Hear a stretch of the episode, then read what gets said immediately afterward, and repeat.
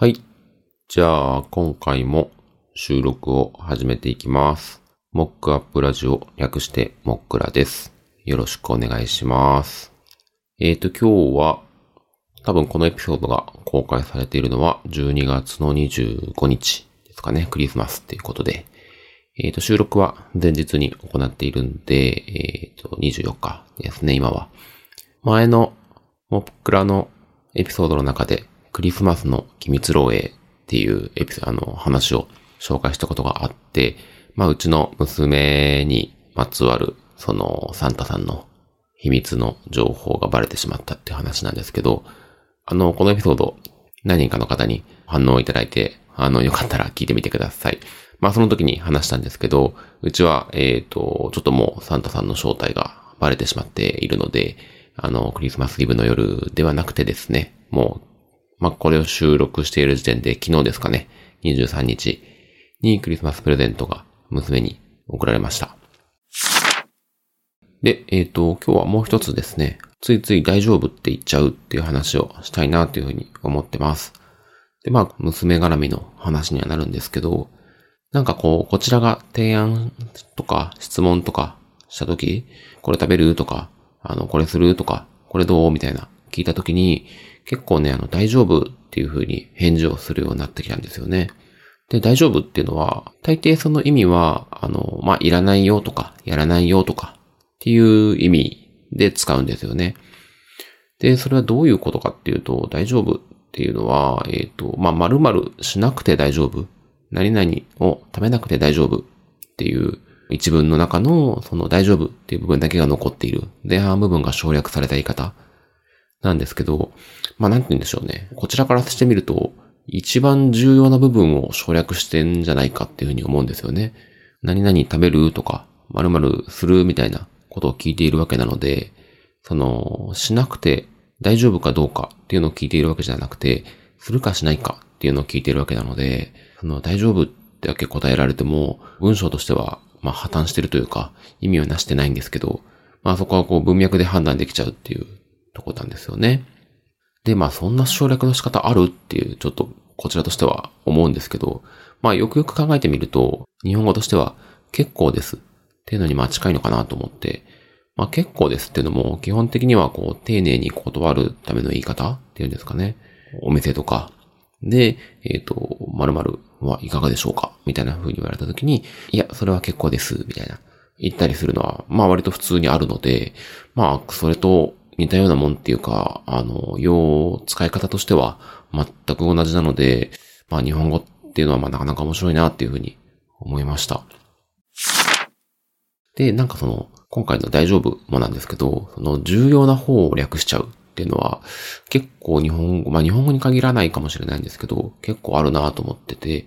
まあ例えばあの、携帯電話ってあると思うんですけど、携帯電話のことを皆さん携帯電話って毎回言う人、もう今やま、なかなかいないと思うんですよね。大体携帯って言うと思うんですけど。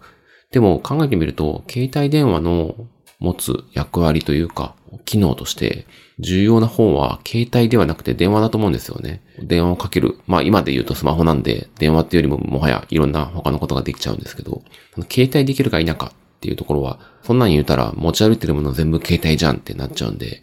携帯って省略するのはなかなか変な話だなとは思うんですけど、まあもうそれが定着していて、普通に使っているので、まあそういう風に何かを略すときに、ものの主たる役割の方を省略しちゃうみたいなことが、まあ結構あるんだなっていうのは、なんか今回その大丈夫っていう返事を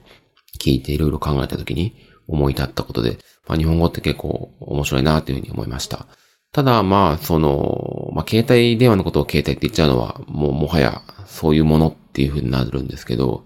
大丈夫みたいなことって結構その文脈で判断しないといけないと思うんですよね。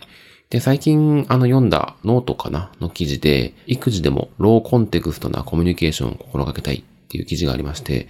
これはですね、あの、まあ、子育てをしている時の会話の中で、例えば子供が危ないことをなんかした時に、怪我しちゃうよっていうふうに、例えば呼びかけるっていうのは、まあ、怪我しちゃうよっていうのは、まあ、実際そうかもしれないんですけど、こちらの話したい意図としては、まあ、怪我をしてほしくないから、その危ない行動はやめてねっていうことを言いたいんですけど、ついつい怪我しちゃうよっていうことだけを言っちゃうんですよね。で、これもこう文脈から類推するっていう話になるので、まあできるだけそういう文脈頼りの言い方ではなくて、ちゃんと意図を伝えるっていうあの言い方をしたいですね、みたいな記事なんですけど、結構すごい面白かったので、あの概要欄に URL を貼っておくのでよかったら見てみてください。まあこの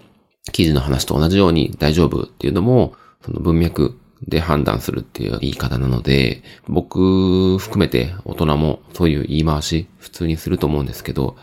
まあできるだけ文脈に頼らない言い方をしたいなっていうふうに改めて思った次第です。っていうのと、えっ、ー、と、最後にですね、前回のエピソードで、あの、モックラのお便りフォームができましたっていうお知らせをさせてもらったんですけども、なんとですね、昨日ですね、第1回目、1つ目のお便りフォームが届きまして、もうすごいびっくりしたんですけども、あの、とっても嬉しくてありがとうございます。